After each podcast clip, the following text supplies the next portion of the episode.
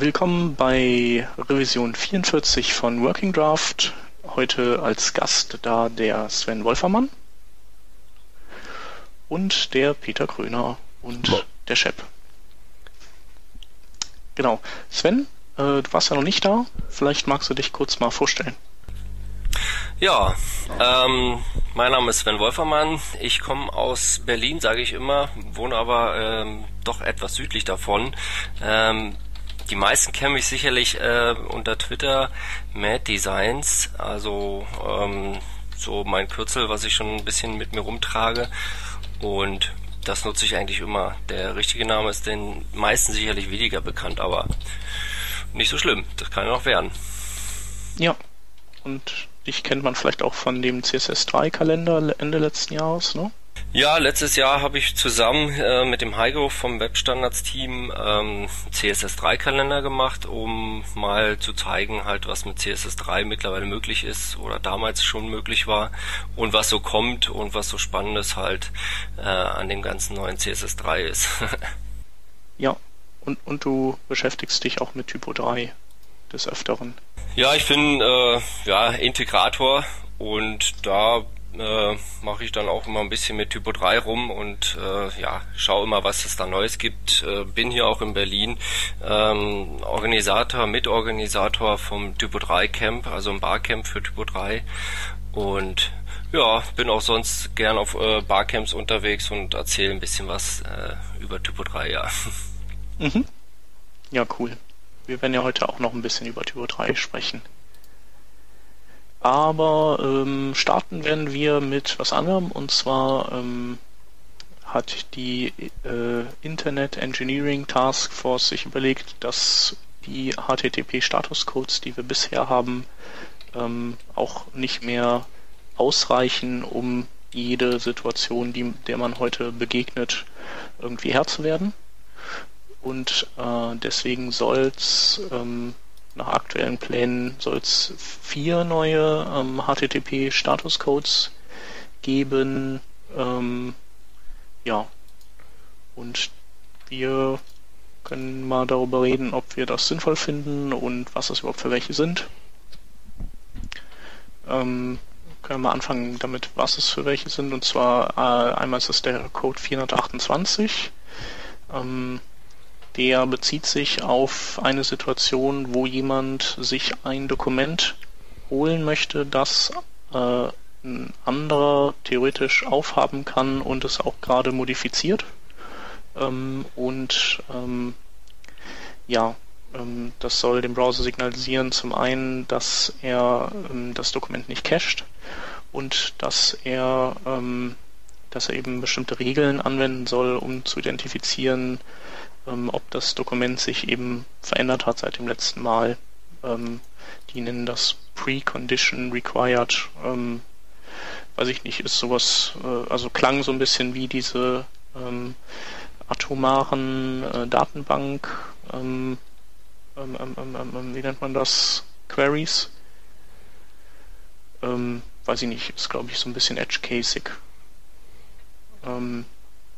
Dann haben wir die, den 429, das ist, dass der Server signalisiert, dass er einfach zu viele Requests hat und nicht einfach nur äh, timeoutet oder, oder irgendwie einen 404er schickt. Ich denke, das, das kommt, kommt des Öfteren mal vor. Oder? Also, und da ist es ja dann auch wahrscheinlich nicht, nicht so doof, wenn man einfach mal in Klartext gesagt bekommt, was los ist. Ähm, auch vielleicht so im Zuge von Denial of Service Attacken kommt das ja vor. Äh, genauso wie der äh, Statuscode 431. Ähm, da kann der Server nämlich eine, ähm, einen Request ablehnen, wenn dessen Request-Header zu groß geworden ist.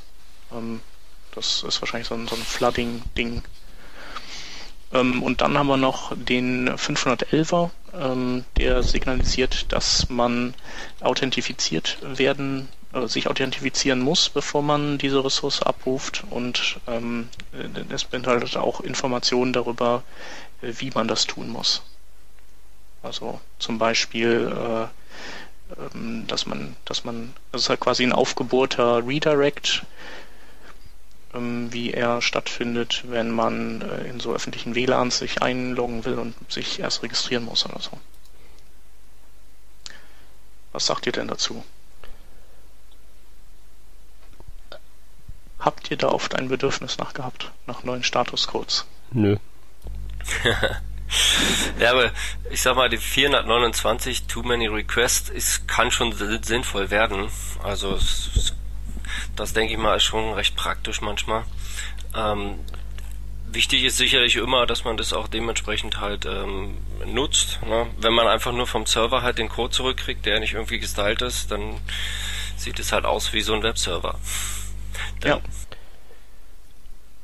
Ja, so hier bei dem Too Many Request, ähm, da, da soll in der Antwort dann zum Beispiel auch ein Retry After ähm, Value drinstehen, ähm, das, das dann dem Client mitteilt, wann er sich wieder melden soll. Also was dann vielleicht auch dem Server selbst hilft, ähm, so einem Request-Ansturm wieder Herr zu werden. Moment, Moment. Wer ist denn in dem Fall der Client, der diese Zahl, diese, diese Anfrage befolgt? Bin ich das, der ich da von Fefe auf dieses Ding gelinkt wurde und ich da F5 drücke und ich das unbedingt sehen will und mir der Rest der Welt egal ist? Ähm, Blockiert mich dann der Browser? Ich weiß nicht, wie das dann gedacht ist. Also ob der Browser dann äh, dich daran hindern soll. Also ich meine, es macht, würde ja nur Sinn machen, ähm, wenn das, wenn das so wäre. Also der Browser dich dann, der, der Browser dir dann sagt, äh, nee, es geht jetzt nicht. Nee, nee, das wäre nicht nur, wäre nicht nur da der Fall, aber ich würde mal behaupten, dass so die, der Großteil von solchen ähm, Request-Engpässen halt eben dadurch kommt, dass irgendwer geslashdottet, gefefert, geheiset wird. Mhm. Dass eben normale, ähm, normale Menschen, normale Kohlenstoffeinheiten aus Fleisch und Blut dahin gehen und die Seite einfach manuell platt machen. Ja. Und wenn da jetzt ein Browser wäre, der mich davon abhält, einfach wieder auf Oder man übrigens das HP Touchpad bestellen will. Bei HP. Äh, das ist an mir vorbeigegangen. Was ist passiert? äh, da ging nichts. Also HPs ähm, ähm, Server sind irgendwie alle zusammengeklappt über Stunden. Über Stunden, ja, das ist ein bisschen armselig für eine Firma, die ja eigentlich Computer ja. Also davon Ahnung haben dürfte. Aber nichtsdestotrotz, die Frage wäre halt zum Beispiel bei diesen Too Many Requests, an wen richtet sich das? Der einzige, wo ich mir vorstellen könnte, dass das wirklich einen Effekt haben könnte, wären irgendwelche automatisierten Crawler oder sowas, die einfach so viele Requests auf ein Ziel abschießen, dass das zusammenbricht und diese Crawler sind so gebaut, dass die eben so einen Header interpretieren und dann auch eben entsprechende Maßnahmen ergreifen und sich zurückhalten. Mhm. Da könnte ich mir das wunderbar vorstellen, aber ich würde nicht ich glaube nicht, dass ich mir einen Browser antun würde, der mich äh, davon abhält, ähm, F5 zu drücken und dann irgendwie was zu sehen oder so, oder der mich, der mich verschaukelt, der mir vorgibt, er würde jetzt einen Request abschicken oder sowas. Weil wir jetzt hier als Nerds, wir können das so kapieren, too many requests und sowas, ist okay, ist okay, aber Oma Erna doch nicht notwendigerweise. Mhm. Für die geht das halt nicht und der ist egal, warum das nicht geht. Ja. Naja, vielleicht, äh, weiß ich nicht, vielleicht könnte man es auch ähm, bei so ähm, Ajax äh, Polling oder sowas. Vielleicht ist es ist da ist es da sinnvoller, äh, dass dass der Server im Prinzip dann regulieren kann, wenn also ich sage jetzt mal Beispiel, du hast viele User in irgendeinem Chat drin oder so und du nutzt nicht WebSockets, dann äh, könnte der Server eben die äh, Update-Frequenz vielleicht darüber auch ein bisschen runterschrauben. Aber du glaubst doch nicht, dass ähm, das hier umfassend implementiert ist, bevor es WebSockets sind, oder? Die sind ja im Prinzip schon da. Ja, aber wenn du, wenn du dann, wenn du in zehn Jahren immer noch Apache nutzt, dann kannst du dir deine WebSockets ja auch sonst wohin stecken. Äh, das geht auch, das geht halt nur, ähm, doch, das geht. Aber doch nur blockierend, oder? Ähm, Kannst du nur einen Client bedienen. Das oder? kommt drauf an, was du da für eine Technik dazu setzt. Apache ist ja erstmal jetzt ein weites Feld. Äh, ich weiß es auch nicht so genau. Ich weiß auch ehrlich gesagt nicht, warum man das machen würde. Ein Chat mit Ajax ohne WebSockets mit Apache? Also klingt jetzt für mich nach einem etwas konstruierten Beispiel, muss ich sagen. Mhm. In zehn Jahren vor allen Dingen. Nee. Mhm. Nee, ich, ich sehe halt nicht wirklich, ähm, ob das jetzt so nötig ist. Precondition required ist halt schon eher so interessant. Ähm, Wobei da frage ich mich wieder nach dem Use Case. Also ja, nee, so, so eine Art Google Docs, wo das eben nicht kollaborativ geregelt ist. Die Frage ist halt nur, ist halt das nicht eigentlich auch schon ein gelöstes Problem, indem man das einfach kleinseitig sich zusammenskriptet? Ich, ja, kenne also solche Systeme nie, nicht. Ich habe, glaube ich, nun, ich weiß gar nicht, ob ich in meinem Leben schon mal einen Put-Request an einen Server geschickt habe, Also zumindest bewusst nicht. Ja, wenn du so ein, wenn du, wenn du so ein äh, Rest-Krempel machst, dann kommt das schon mal vor. Mhm. Aber ich weiß noch nicht, ja. wie, wie ist denn so der, der, der, der, der, der Status von diesem ganzen Ding? Ist das irgendwie so ist ja noch Final, Draft. Finaler meine, Entwurf oder so? Nee, nicht? also äh, kann diskutiert werden. Mhm. Oder soll auch. Da sind wir ja fleißig bei. Request Header Fields to Large. Wann passiert sowas eigentlich mal? Äh, wenn du vielleicht riesen fette Cookies mitschickst. Okay. Ja. Ähm, ansonsten wüsste ich jetzt auch nicht. Ja, vielleicht ist diese, ist dieses Spec auch ähm, einfach nur so ein Ding, was so wie, wie runde Ecken. So, eigentlich, jetzt willst du eigentlich braucht es keiner mehr, aber es ist, wird halt jetzt irgendwie geregelt, weil vor fünf Jahren hat mal, mal wer gesagt, das wäre aber cool, wenn wir das hätten. Und, und das ist dann wie so ein, wie so ein großes, wie so ein Tanker, wie so ein Flugzeugträger, der, wenn, bis der gebremst ist, dauert's halt. Wen kennst du, der keine runden Ecken haben will? Ja, alle. Du willst auch keine runden Ecken mehr haben. Na, aber hallo, die sind, die sind mordsnützlich. Vor allem zum Iconbau und sowas. Jetzt nicht für so Web 2.0 Design und so, weil das ist in der Tat jetzt schon ein bisschen aus dem Fenster. Mhm. Aber hey, das brauchst du doch noch. Äh, braucht man doch äh, auf jeden Fall noch. Die Frage wäre eigentlich, wie viel von den vorhandenen HTTP-Statuscodes, die es da so in der freien Wildbahn gibt, sind eigentlich alle korrekt implementiert so in den gängigen Browsern? Sind die alle perfekt? Keine Ahnung. Das ist so low-levelig, das ist eigentlich so eher was für den Thomas Scholz oder sowas. Mhm. Der, der wühlt ja gerne in so, in den Untiefen. Der, ich glaube, ich glaube sowas wie, es gibt doch irgendwie so einen Payment Required Status, der nicht implementiert ist und das ist auch irgendwie so okay, anscheinend. Hm. Ja, also, äh, ich, ja, mich interessieren so die Szenarios, warum, was so der Anlass ist, diese Statuscodes ähm, zu wollen. Also vielleicht sind das ja auch ein paar Szenarien, auf die wir jetzt nicht kommen, die aber eigentlich durchaus sinn sinnig sind. Äh, leider lässt äh, oder schweigt sich das Dokument über diese ursprünglichen, also über die über den Grund, warum man diese neuen Statuscodes äh, haben wollte, aus. Egal. Vielleicht sind wir einfach nicht clever genug, um zu kapieren, was da vor sich geht. Das könnte sehr gut sein. Okay, Stichwort HTTP-Header. Was ich unbedingt noch erzählen ja. wollte, bei, bei ähm, Slashdot ist es so, dass in den HTTP-Headern ähm, bei den ähm, Response-Headern immer ein ähm, Futurama-Zitat mitgeschickt wird. Ja, Wollte ich nur mal weißt erwähnt auch, haben. wie diese zu großen Header zustande kommen. Das sind aber ganz kurze Zitate. Das ist nur einfach hier so ein ganz kurzes, ähm, ein, eine prägnante Äußerung von Bender, sehe ich hier jetzt zum Beispiel gerade vor mir. Und das macht den Kohl echt nicht mehr fett bei dem ganzen Rest, der da mit, mitkommt. Ja. Hm. ja.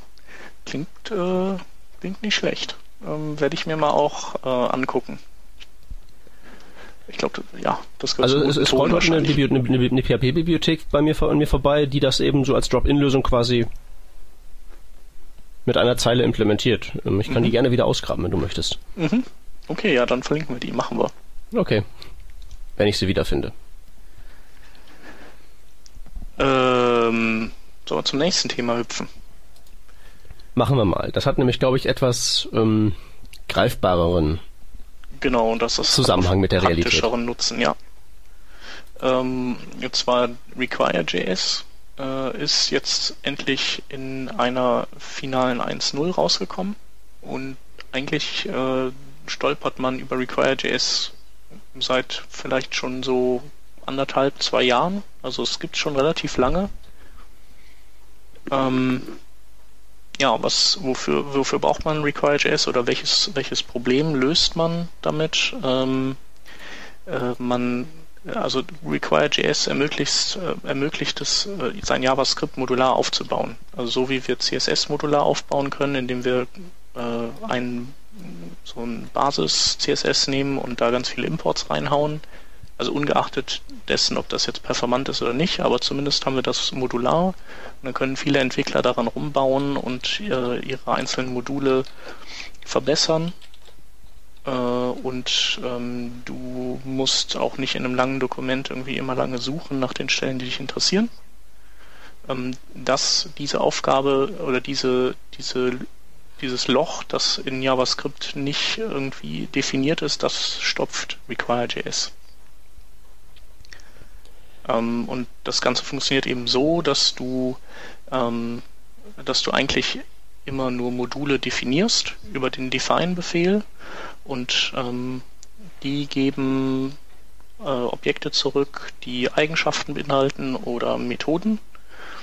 Und ähm, wenn du möchtest, kannst du in einem Define andere auf gleiche Art erstellte Module ähm, angeben, von denen das Modul, in dem du gerade arbeitest, eben abhängig ist. Das heißt, du könntest sagen, ähm, dieses Modul funktioniert nur, wenn jQuery vorher geladen wurde. Und dann könntest du eben jQuery in so ein eigenes Modul rein rappen und ähm, Require.js würde sich dann darum kümmern, dass wenn das Modul, an dem du gerade sitzt, geladen wird, dass automatisch vorher eben die Bedingungen erfüllt sind und die anderen Module, die es braucht, auch geladen sind. Und so kannst du dann so Abhängigkeitsketten bauen.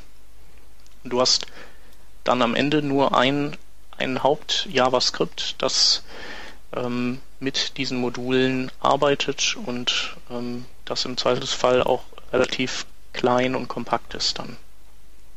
Okay, und das Ganze läuft im Browser oder auf dem Server? Äh, sowohl als auch. Also es läuft im Browser und auf Node und, und Rhino. Genau. Okay. Und äh, dieser, das Ganze ähm, äh, hat auch einen offiziellen Namen. Ähm, so ein, es ist irgendwie auf dem Weg auch zum Standard zu werden. Ich, ich glaube, in kann es sein, dass das vielleicht in ES Next auch mit drin ist. Jedenfalls nennt sich das ähm, Asynchronous äh, Module Definitions, glaube ich. Und du, also AMD-System. Ja, ja, also ein Modulsystem gibt's da. Mhm. Ähm, das Problem bei JavaScript ist eigentlich nicht, dass es einen Mangel an Modulsystemen gibt, sondern eigentlich eher zu viele. Ähm, ja. Da gibt's diese community-getriebene Common.js-Krempel, äh, dann gibt es das, was äh, Node.js macht, was dazu, glaube ich, kompatibel ist, aber nicht irgendwie die exakte Implementierung ist, weil die, glaube ich, eben nicht asynchron laden. Und jetzt haben wir dann auch das hier, was auch da nicht so richtig reinfällt, oder? Und ES Next haben wir natürlich. Mhm. mhm. Also ich glaube, gelesen zu haben, dass ES Next auch dieses AMD-Prinzip übernimmt. Das heißt also, mm, wenn du heute mit äh, Require.js äh, den Code aufbaust auf die Art und Weise, wie das Require.js tut, dann, ähm, dann wirst du später wahrscheinlich weniger Auer haben, wenn du ähm, wechselst auf ES Next. Okay, aber ganz auerfrei ist das nicht, also es ist kein Polyfill oder sowas dafür. Äh, nee, genau. Okay. Dann erzähl doch mal, wo sind denn sonst die Haken bei sowas? Ähm, ja, Mm, also Hauptproblem ist, wenn, wenn du das äh, nach der Entwicklung so lässt, wie es ist, dann hast, dann hast du das gleiche, du hast das gleiche Problem wie bei CSS auch. Wenn du ganz viele einzelne Module hast, dann lädt es halt furchtbar lange. Aber ähm, die haben so einen Optimizer noch mit in ihrem Paket drin und äh, mit dem kannst du dann hingehen und äh, die Sachen zusammenbacken und äh, kannst auch ähm, Dinge tun wie, ähm, ja, du kannst es halt aggressiv verkleinern auch, also minifizieren oder auch Codeteile rauswerfen, die, die vielleicht gar nicht gebraucht werden. Und dann, also du, du baust einen Bildprozess und dann, dann ist das Ding im Prinzip genauso kompakt, wie es wäre, wenn du eine Datei oder zwei Dateien verwenden würdest. Achso, noch ein Ding, was äh, Require.js ähm, anbietet, ist ähm, äh, Mehrsprachigkeit. Das heißt also, da gibt es auch eine Funktionalität drin für ähm, um, Sprachfiles einzuladen ähm, oder im Zweifelsfall sogar auch HTML-Templates. Ähm, Und ähm, ja, du, du kannst dann so, äh, du kannst dann Sprachfiles definieren mit, mit einem Fallback, dass wenn irgendein Wort eben nicht in, in dem Sprachfall drin ist, dann nimmt er eben das, äh, das nächste übergeordnete. Also wenn du jetzt zum Beispiel ähm, österreichisches Deutsch hättest, da gibt es ja einfach bestimmte Dinge, die, die anders äh, bezeichnet werden. und ähm, dann gibt es das Wort nicht, dann, dann würde eben auf das normale Deutsche zurückgesprungen und wenn es das da auch nicht gibt, dann halt aufs Englische oder auf die Ursprungssprache. Ja, und ich, ich denke, das äh, ist halt ein sinnvolles Ding, wenn du große JavaScript-Projekte hast, wo vielleicht viele Leute dran arbeiten und, und du einfach den Überblick behalten willst. Ach so, und du hast auch den Vorteil übrigens, dass du ähm, ähm, keine, also die Sachen sind halt abgeschottet in den Modulen. Das heißt, du äh, verpestest irgendwie nicht Namensräume oder sowas. Ja, das würde ich ja nun auch erwarten wollen, glaube ich. Mhm. Alles andere wäre etwas, äh, wäre wär schon ein bisschen arm. Genau, also klingt eigentlich ganz gut und ist auch von der ähm, ist auch verständlich von, von der Art und Weise, wie man das eben benutzt. Und es sind auch, gibt auch immer mehr ähm, Bibliotheken, die äh, in, so umgebaut werden, dass sie mit Require.js auch ganz gut harmonieren. Also es scheint wohl nicht einfach so ähm, per se immer der Fall zu sein. Mir gefällt die Dokumentation, das ist alles sehr, sehr umfassend. Mhm. Genau, und ich habe auch, ähm, also ich, ich werde auf jeden Fall auch ein, eine kurze Einführung verlinken, die ich bei Think Vitamin gefunden habe, die, die dann nicht so umfangreich ist wie die Dokumentation bei denen. Ja. Okay, dann probieren wir das mal das nächste Mal aus, wenn wir irgendwann eine riesige Ajax-Applikation am Start haben. Ja. Genau. Ähm, ja, wenn, wenn jetzt, wenn ihr keinen Input mehr habt, können wir theoretisch zum nächsten Thema gehen. Genau, machen wir das mal. Ähm, Oprah ist nämlich fleißig gewesen und hat eine, ähm, ja, ein neues ähm, Vorab-Release fertig gebacken, in dem es zwei interessante Dinge gibt, nämlich mit ähm, Get User Media etwas, das ähm, ja, das ist im Prinzip eine Schnittstelle, ähm, die es einem erlaubt, als Quelle für ein ähm, Videoelement die Webcam von einem Nutzer zu setzen. Das heißt, wir können den Feed, den wir aus der Webcam äh, empfangen, direkt auf ein Videoelement bannen und dann dort damit allen üblichen Schindluder treiben, den wir auch sonst so machen können. Also das Ganze mit Canvas modifizieren und so weiter und so weiter. Ähm, das ist ganz nett, das wollen wir haben, das brauchen wir auch. Ähm, Spannender finde ich eigentlich diese CSS3-Neuerung, beziehungsweise das, was dort jetzt ähm, beginnt implementiert zu werden. Und zwar gibt es ein CSS3-Modul, ähm, das ist Generated Content for Paged Media. Und das räumt im Prinzip damit auf, dass es äh, im Prinzip faktisch unmöglich ist, im Moment einen vernünftigen Druckstyle-Sheet zu machen. Ich weiß nicht, was ihr zwei so treibt, wenn ihr einen Druckstyle-Sheet machen wollt, aber ich mache normalerweise die Schrift anders und verstecke die Sidebar und dann gebe ich eigentlich auf. Weil wenn man dann noch irgendwie versucht weiter zu optimieren, kommt man von Hundertsten ins Tausende und es wird trotzdem nicht besser. Ja, sicherlich. Also mhm. da fängt schon an, wenn man ähm, Umbrüche äh, erzwingen will, da, da, da wird schon kompliziert bei Druck-Style-Sheets. Ja, äh, die gehen ja, die sind ja irgendwie teilweise äh, implementiert. Ne? Also äh, ich glaube, bei Firefox gibt's dieses Page, ist nur PageBreak After implementiert und PageBreak Before nicht und, und solche Späße. Und was auch interessant ist, bei, bei ähm, Firefox gab es mal eine Zeit, ich glaube, das war als der Dreier aktuell war oder der Zweier, da ähm, konnte man diese Page Rules schön definieren, also wo man sagen konnte, wie, wie Seiten aufgebaut sind, was die für, ein, ähm, für so eine Keep-Out-Area außenrum hatten und so. Und ähm, das ist dann, glaube ich, mit dem 3.5er oder so wieder weggefallen. Leider. Also da konnte man eigentlich damals mit dem alten besser mit Print Styles arbeiten als, als mit den neuen. Ähm, und das ist irgendwie schade, weil ähm, manchmal will man, will man halt doch was mit Print Styles machen. Ja, und wenn dann so richtig. Also ähm, nicht einfach nur jetzt sagen, ähm, Page Break after, Page Break before, das ist sozusagen das, das absolute Minimum, um irgendwie Text auf ähm, einem Seitenmedium, also Papier oder was auch immer, irgendwie so erträglich zu machen, aber das reicht ja eigentlich noch nicht wirklich. Man braucht ja irgendwie Kopfbereiche und Fußbereiche, mhm. ähm, Fußnoten und all so ein Krempel. Und das ist ja alles, das sind ja alles Konzepte, die in unserer endlos Scrollwelt des Webs so nicht existieren. Und damit aufräumen soll eben dieser ähm, CSS3 Working Draft im Moment, der jetzt bei Opera implementiert wird.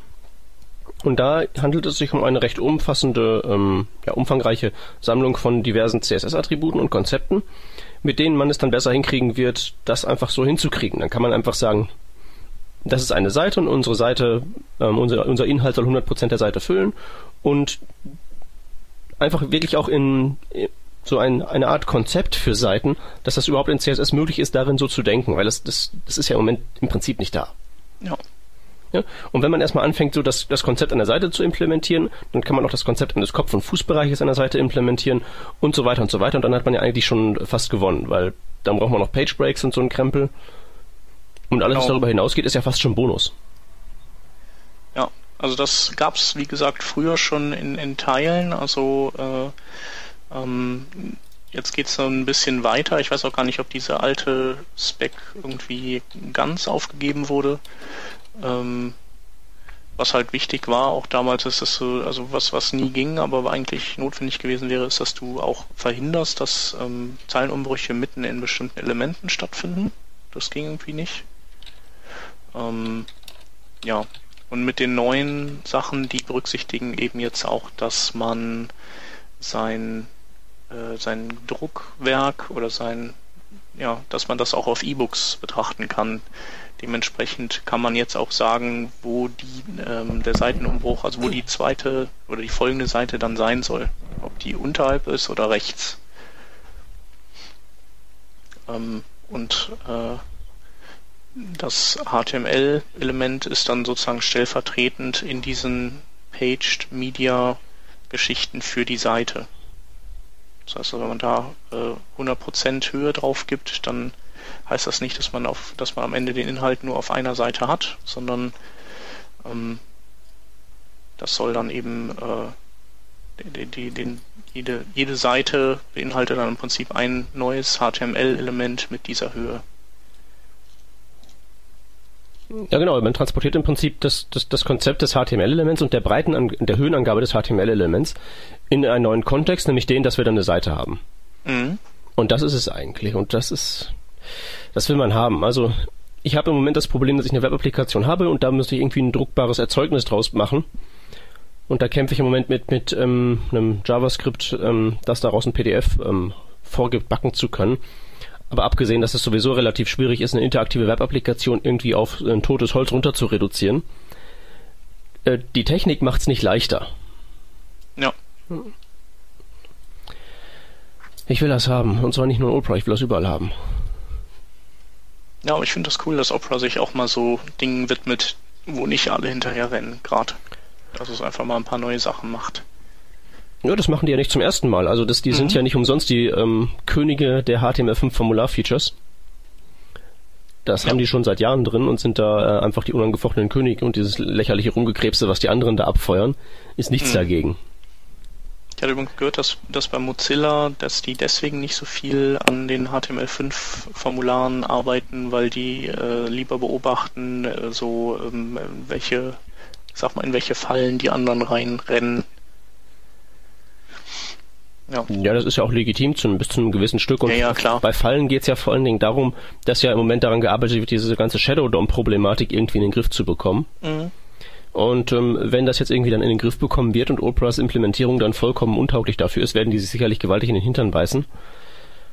Aber einfach nur zurücklehnen und warten, bis irgendwie sich, ähm, bis irgendwie klar ist, ähm, wo es hingeht und dann setzt man sich an die Spitze und sagt mir nach, äh, das, das geht halt nicht immer. Ja.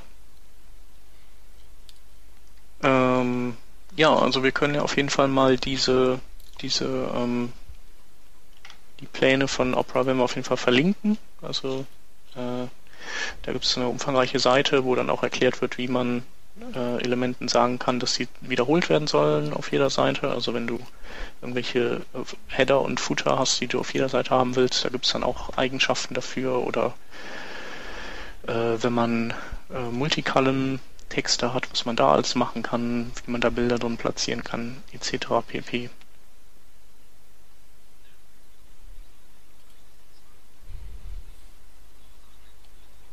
Mhm, stimmt. Genau, oder man kann auch äh, definieren bei der Navigation, was, äh, was mit, ähm, wenn man jetzt vier Richtungen hat, was dann passiert. Also äh, zum Beispiel, äh, dass wenn man nach rechts drückt, dass, dass dann tatsächlich die nächste Seite kommt und aber wenn man nach unten drückt, dass eine andere, ähm, komplett andere Seite geladen wird oder so. Nee, das ist also sehr nett. Ja, und dann sollen ja, glaube ich, auch noch, ähm, äh, soll ja noch folgen generierter Content, äh, wo man dann sowas wie Seitenzahlen oder sowas ähm, generieren kann, die dann irgendwo gerendert werden. Ja, das geht ja auch nur, wenn du wirklich so ein Konzept von der Seite hast. Also äh, Seitenzahlen generieren, also Zahlen generieren geht ja im Prinzip mit CSS-Countern schon seit CSS 2.1. Mhm. Aber das nützt dir halt nichts, wenn du keine, wenn das Konzept einer Seite in deinem CSS nicht existiert. Ja. Und das ist eigentlich die Hauptsache. Wenn wir erstmal Seiten haben, dann löst sich der Rest von selbst. Das ist alles kein Problem mehr. Ja. Ja, cool. Okay. Ähm, ja, dann hatte der Sven äh, Pimp My JS rausgesucht. Ähm, ja, was macht die Seite? Sven? Ja, was macht die Seite? Also ich habe das ähm, diese Woche äh, auch entdeckt und ähm, was macht die großartig? Ähm, man kann äh, JavaScript äh, reinschmeißen sozusagen und kann sich das dann nochmal ausgeben lassen und auch analysieren. Ähm, aber ja, man kann es, glaube ich, auch irgendwie in sein Projekt einbinden, glaube ich, ja? Genau. Also letztendlich äh, kannst also ich, eigentlich ist es ein ist es ein Frontend für äh, so ein Minifizierer und aber auch irgendwie ähm, Extractor oder wie auch immer man das nennen soll. Äh, Kleiner machen oder wieder äh, auseinander basteln. Genau. Ich würde ich es nicht Minifizierer, ich würde es Optimierer nennen, weil der eben mehr macht als nur die Variablennamen kürzen und so. Ja. Aber ich meine, äh, das macht ja ein Minifizierer eigentlich auch, oder? Äh, mehr als Variablennamen kürzen? Mhm. Notwendigerweise, sicher? Ja, ja. Doch, das machen die eigentlich alle. Was denn sonst so?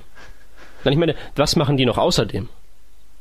Ähm, alle. Die, wenn, die ändern deine Syntax zum Beispiel. Also wenn, wenn du äh, weiß ich nicht, wenn du New Array schreibst oder so, dann wird da eben, wird da die eckige Klammer draus oder keine Ahnung, was äh, steht. Ja, aber das ist, das, das ist ja auch alles, das, das, das sowas würde bei mir unter, auch nur unter normale Verkürzung laufen. Ach so. Okay. Aber der hier Uglify macht ja noch mehr. Der ähm, mancht zum Beispiel auch deine Variablendeklarationen zusammen und solche Sachen. Und hat noch so ein paar andere, äh, auch unsichere äh, Optimierungen. Also das ist zum Beispiel dieses Array-Beispiel. Ähm, das Gute ist aber, dass das Ding nicht nur den Code hässlich machen kann, also Uglify, also minifizieren, sondern eben auch wieder aufklappen kann, dass er schön wird. Mhm. Genau, und äh, interessanterweise, also dieses äh, Uglify.js steckt auch in den Chrome DevTools. Das heißt also, ähm, wenn man so ein minifiziertes JavaScript äh, vor den Latz geknallt kriegt, was meistens mittlerweile der Fall ist, dann kann man eben, kann man es äh, wieder extrahieren und dann ist es zwar nicht äh, sozusagen der Originalquelltext, weil äh, gekürzte Variablen sind gekürzte Variablen und vielleicht hat der Originalautor auch mal gerne irgendwo äh, Semikolons weggelassen, die dann beim Beautifizieren wieder dann drin sind. Aber ähm, der Code ist lesbar und äh, die Botschaft, die derjenige da niedergeschrieben hat, kommt halt gut rüber. Genau. Ja, und dieses Uglify.js gibt es auch als äh, Webservice. Das heißt also, wenn einem das gefällt, dann kann man das einfach an einen Webservice schicken. Das heißt, man muss nicht irgendwie Node.js installieren, ähm, was dafür nötig ist, sondern schickt es dahin und kriegt es halt minifiziert zurück, so wie beim Google Closure Compiler. Ja. Und ja, die Minifizierungsquote von diesem Minifizierer ist auch äh, ziemlich sensationell. Also äh, jQuery ist ja, glaube ich, auch umgestiegen auf Uglify.js seit der 1.5er oder so. Und ähm, ja, da müssen sich der UI-Kompressor und Google warm anziehen.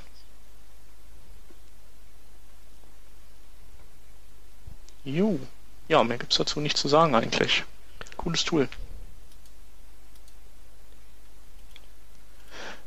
Und als äh, letzten Themenpunkt haben wir, äh, nutzen wir das aus, dass der Sven da ist. Und äh, ja, äh, lass uns mal was erzählen zu ähm, Typo 3. Äh, Anlass ist das morgen sehr wahrscheinlich, also wenn wir released haben, dann schon längst ähm, die 4.6 rauskommt.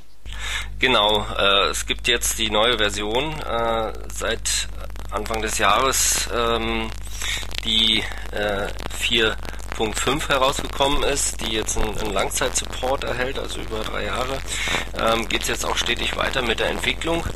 Ähm, deswegen kommt jetzt die Version 4.6 und ja, da sind natürlich einige Neuerungen gekommen.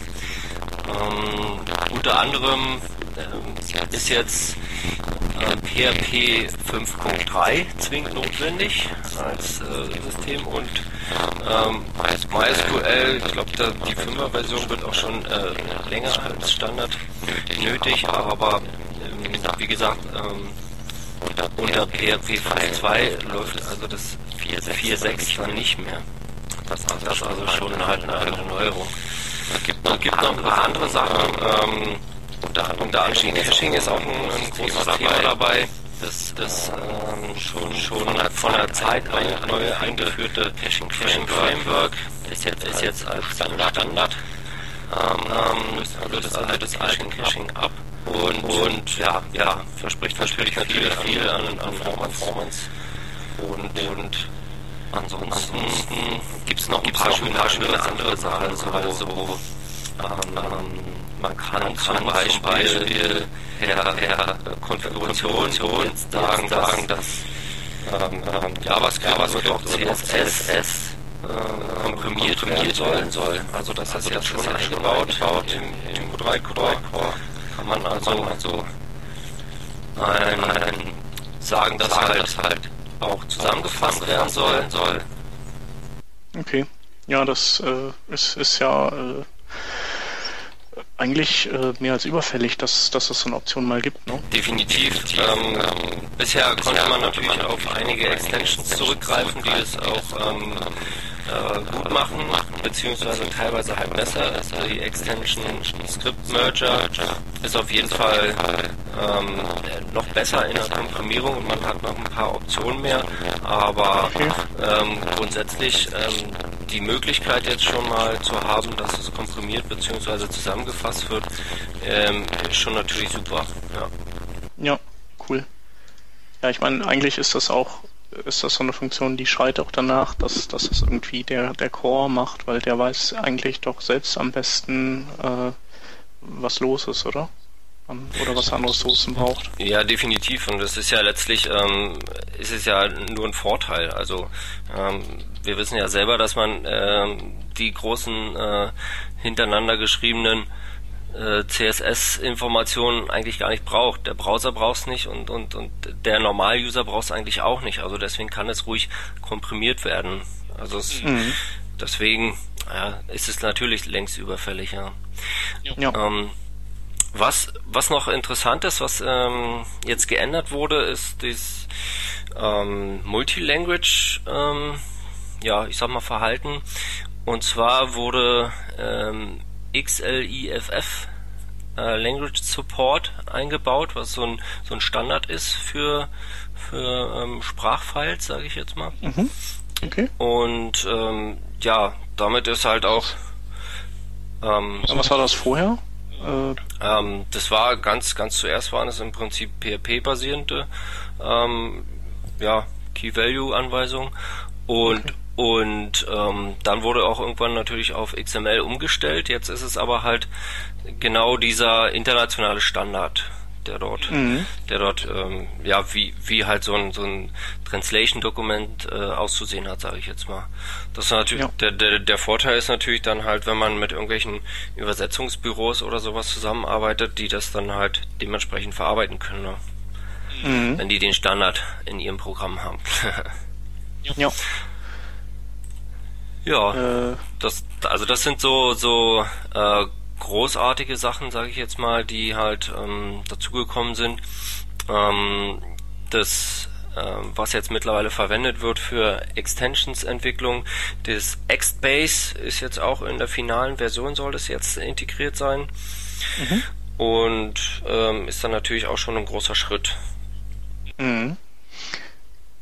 Was ist eigentlich dieses Flow 3? Das ist doch auch irgendwie ausgekoppelt. Gibt es das doch auch für ähm, was ist das ein, ist das ein MVC-Framework oder was? Genau, das ist ein neues ähm, ähm, PHP-Framework, ähm, was ja von null an ähm, neu geschrieben wurde und soll äh, in Zukunft ähm, als Basis für die neue Typo 3 Version 5 dann dienen. Ja, mhm. das ist genau auch ähm, diese Woche, letzte Woche, letzte Woche glaube ich, ähm, in der 1.0er Version veröffentlicht worden, ja. Und ähm, ja, also das ist auch schon teilweise gut im Einsatz bei einigen, ähm, so als Testcase und so. Also mhm. neues PHP-Framework, was man auch sicherlich äh, sich mal anschauen sollte. Also setzt natürlich auch äh, auf auf moderne Programmierung, äh, Paradigmen, ja. ja, wie gesagt MVC und so weiter. Ähm, das ähm, ist sicherlich mal spannend, was daraus wird, ja. Und ja. soll dann, wie gesagt, als Basis fürs neue Typo 3.5.0 dienen. Ja. Okay. Ja. Und ähm, also wir haben ja nicht so viel Ahnung von Typo 3, also der Peter und ich. Und äh, ja, äh, man rutscht ja mal schnell so oder man läuft ja schnell Gefahr, irgendwie Typo 3 ähm, so äh, mit dem Rudel der anderen Unwissenden als irgendwie riesen äh, Dampfschiff zu bezeichnen, das kein Mensch braucht. Enterprise aber, Moloch wäre jetzt meine Wortwahl Oder Enterprise gewesen. Moloch, genau, aber ähm, das ist natürlich immer alles sehr subjektiv eingefärbt, so äh, da fühlt man sich dann besser, wenn man wenn man das äh, als solches bezeichnet, weil dann äh, kann man auch wieder damit leben, dass man sich damit nicht auskennt. Ja, ja, aber das ist, das ist halt, also es kommt immer auf den Einsatzzweck an. Natürlich, also muss man jetzt ähm, eine kleine Website nicht mit Typo 3 machen, ähm, aber das kommt natürlich auf den Umfang an. Ja? Also bei manchen, mhm. manchen Sachen ähm, muss ich sagen, kommt man auch schon kaum dran vorbei, wenn es dann wirklich eine, ja. eine größere äh, Anwendung wird, ja. Wann, also was sind so typische, ähm, was sind so, sagen wir mal, Paradedisziplin, wo du sagen würdest, also da in dem Bereich ist, ist Typo 3 einfach ähm, das stärkste Werkzeug, was, was man ähm, bekommen kann? Ja, also ich denke auf jeden Fall ähm, äh, Multilanguage ist äh, ein großes Thema. Ähm, das würde mir jetzt äh, nicht einfallen, welches System da viel, viel besser sein sollte. Also es ist ganz einfach, eine Website aufzusetzen, mit äh, die mehrere Sprachen enthält und ähm, die dann halt, ähm, ja, auch, ich sag mal, möglicherweise parallel halt gepflegt werden. Also man kann halt im Backend dann mehrere ähm, Spalten haben mit äh, drei, vier Sprachen und die dann nebeneinander sehen, äh, welche Sprache dann äh, schon übersetzt ist und so weiter. Das ist eigentlich, denke ich mal, schon ein großer Vorteil. Multi-Domain-fähig äh, ist auf jeden Fall auch ein Stichwort. Da kann ich jetzt auch nicht sagen, wie gut da andere Systeme sind, aber das ist natürlich immer äh, äh, ja ein, ein, gutes Argument. Also man kann halt ähm, in einem System auch auch mehrere äh, Domains beziehungsweise natürlich mehrere Projekte, Anwendungen halt fahren. Das funktioniert eigentlich auch ganz gut. Mhm. Ja. Also so alles, was, was, was Multilanguage, Multidomain äh, äh Sachen sind, ist eigentlich meiner Meinung nach sehr gut gelöst. Mhm. Ähm, wie ist das? Äh, du äh, gibst äh, was für eine Templating? Die, die haben dieses Templar Voila oder wie das heißt, ne? Ähm, das ist auch noch äh, mehr oder minder aktuell mit der mit der neuen Xbase äh, Extension Entwicklungsumgebung ähm, ist auch eine neue Templating Engine dazugekommen, nennt sich Fluid und ähm, die kann mittlerweile dann auch mehr. Also ich will mich da auch nicht zu weit aus dem Fenster lehnen, aber ähm, man kann auch ähm, ja Logiken in die in die äh, ins Template bringen, also auch so äh, Vorschleifen oder halt auch äh, if not und so weiter. Also das mhm. das geht halt äh, äh, in der neuen Template Engine. Das war äh, früher nicht so möglich. Da musste man halt ähm, doch schon ein bisschen äh, ja kompliziertere Sachen machen. Da musste man wahrscheinlich dann irgendwie ähm, so Teile wieder auslagern in Sub-Templates oder sowas mit eigenen Controller oder so, ne? Sowas in der Richtung, genau, genau. Ja. Und okay. Und da, da gibt's auch schon ganz, ganz ähm, ähm, schöne Erweiterungen auch mittlerweile, ähm, dass man dann sogar im, im, im Backend dann halt ähm, paar vorgefertigte Module hat dafür. Also das ist eigentlich ähm, ja, mit den Neuerungen ist auch ein bisschen äh, die Moderne eingezogen. Äh, sicherlich ist es ein System, was, was halt ziemlich groß ist und, und auch über die Jahre gewachsen ist und nicht für alle äh, Zwecke brauchbar, aber äh, an sich ist es, also es enthält viel und kann viel und mhm. Und ja, ich muss sagen, ich komme komm super damit klar. Halt, kann auch kleine Webseiten damit schnell bauen, also von daher. Ja, klar.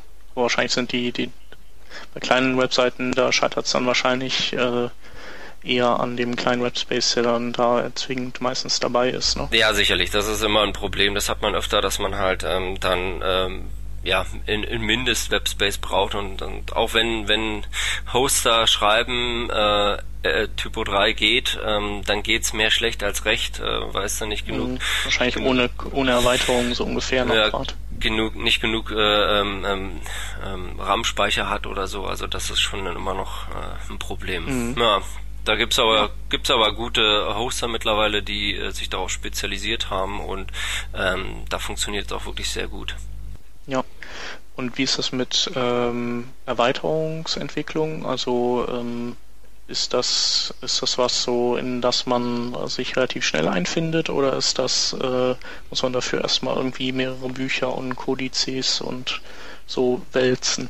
Ja, also ich bin jetzt äh, nicht der Entwickler, aber ich denke, ähm, dass mit, mit, mit der neuen äh, Methode von Xbase, also auch dieses MVC-Prinzip, ähm, äh, dass sicherlich äh, viele da jetzt leichter reinfinden werden, weil ja, ich sag mal, weil es halt modernes Programmieren ist und ähm, klar ähm, muss man auf einige ähm, Klassen zurückgreifen und sich ein bisschen was äh, dazu durchlesen, wie das denn gehandelt wird.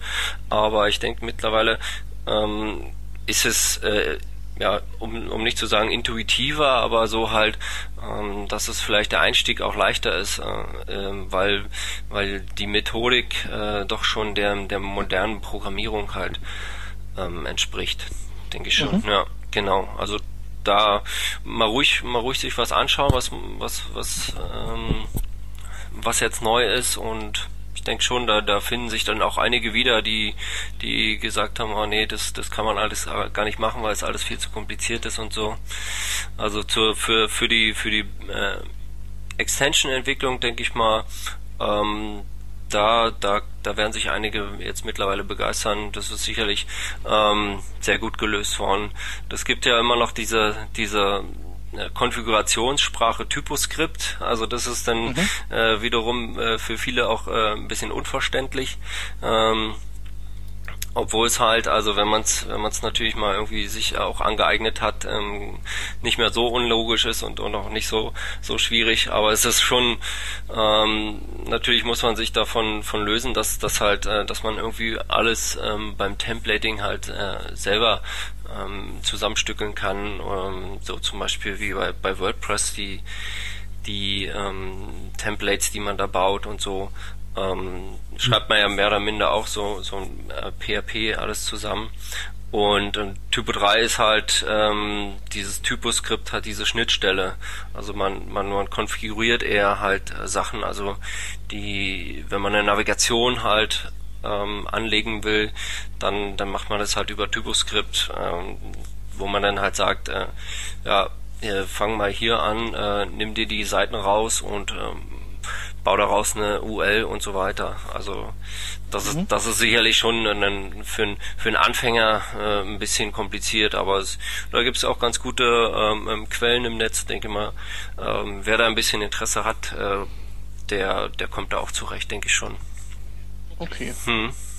Cool.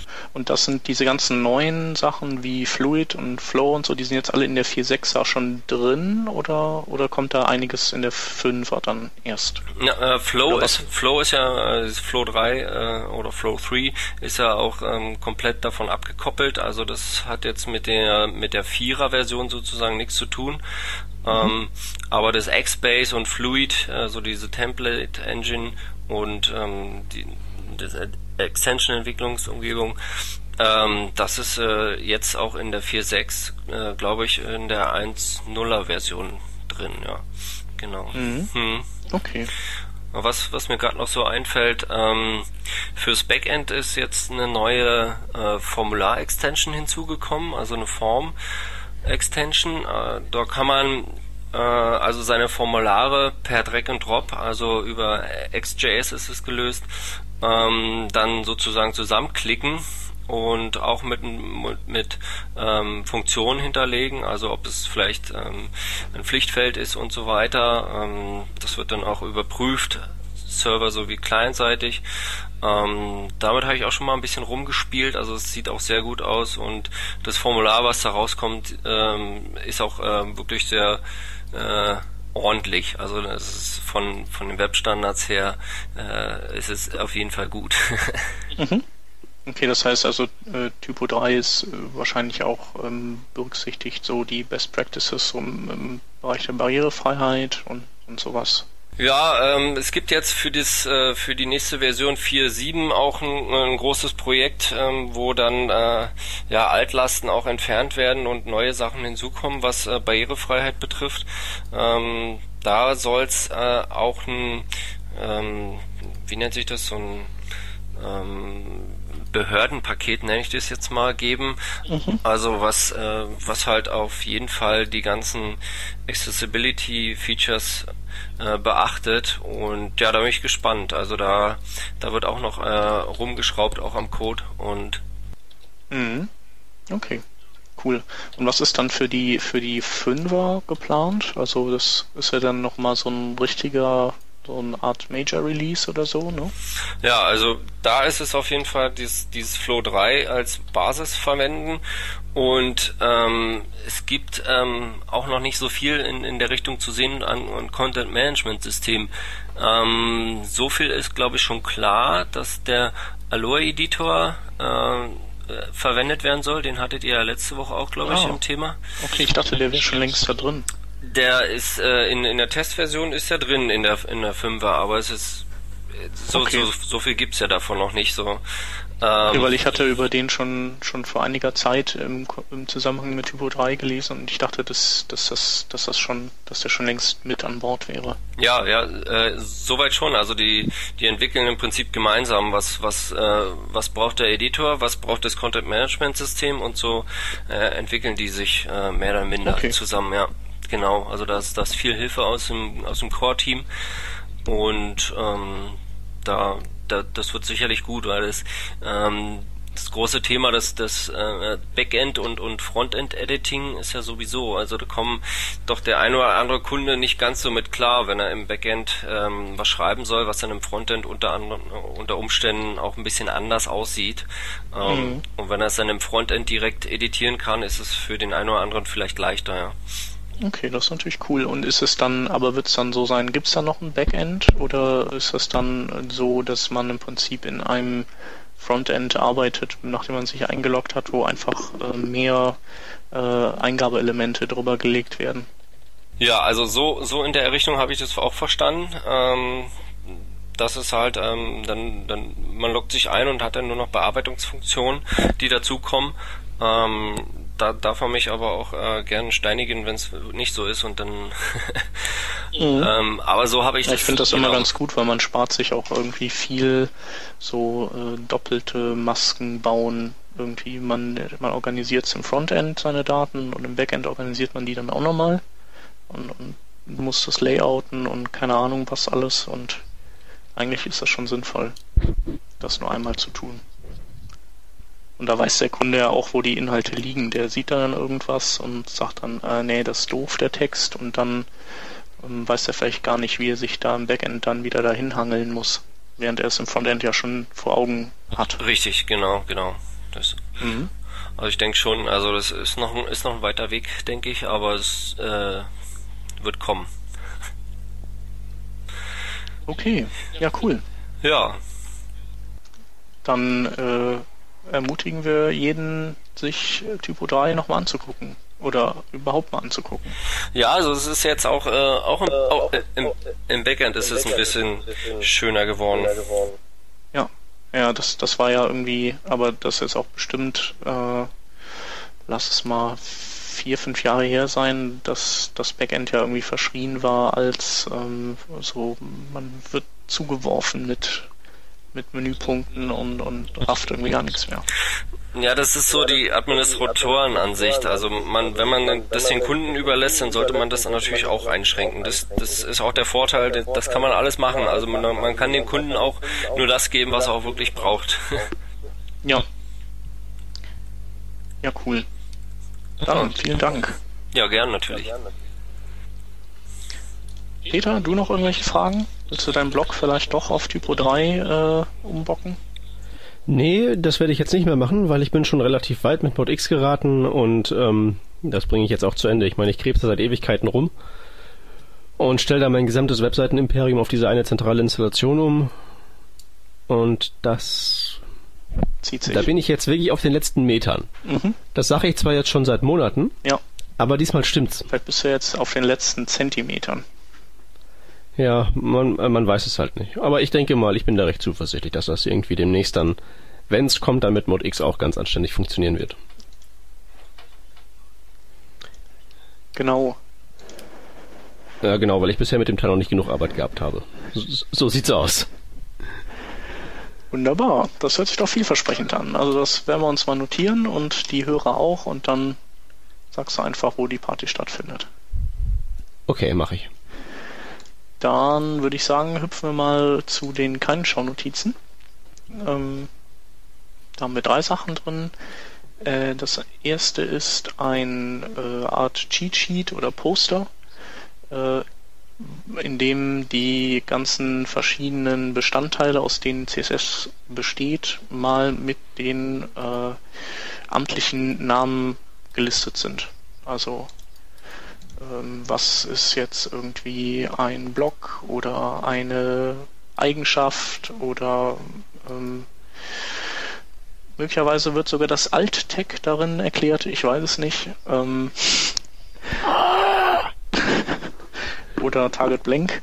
Jedenfalls, ähm, ja, das ist, bringt, bringt auf jeden Fall Klarheit rein und wenn man selber irgendwie darüber schreibt oder redet, dann ist es ja auch von Vorteil, wenn man man irgendwie nicht nur die komplett falschen Begrifflichkeiten verwendet. Genau, ausdrucken, ins Büro aufhängen, damit die ganzen Azubis gar nicht erst auf die Idee kommen, irgendwie mal den einen Begriff davon irgendwie falsch zu verwenden. Ja. Das spart uns Erklärbären viel, viel äh, Schweiß und Tränen.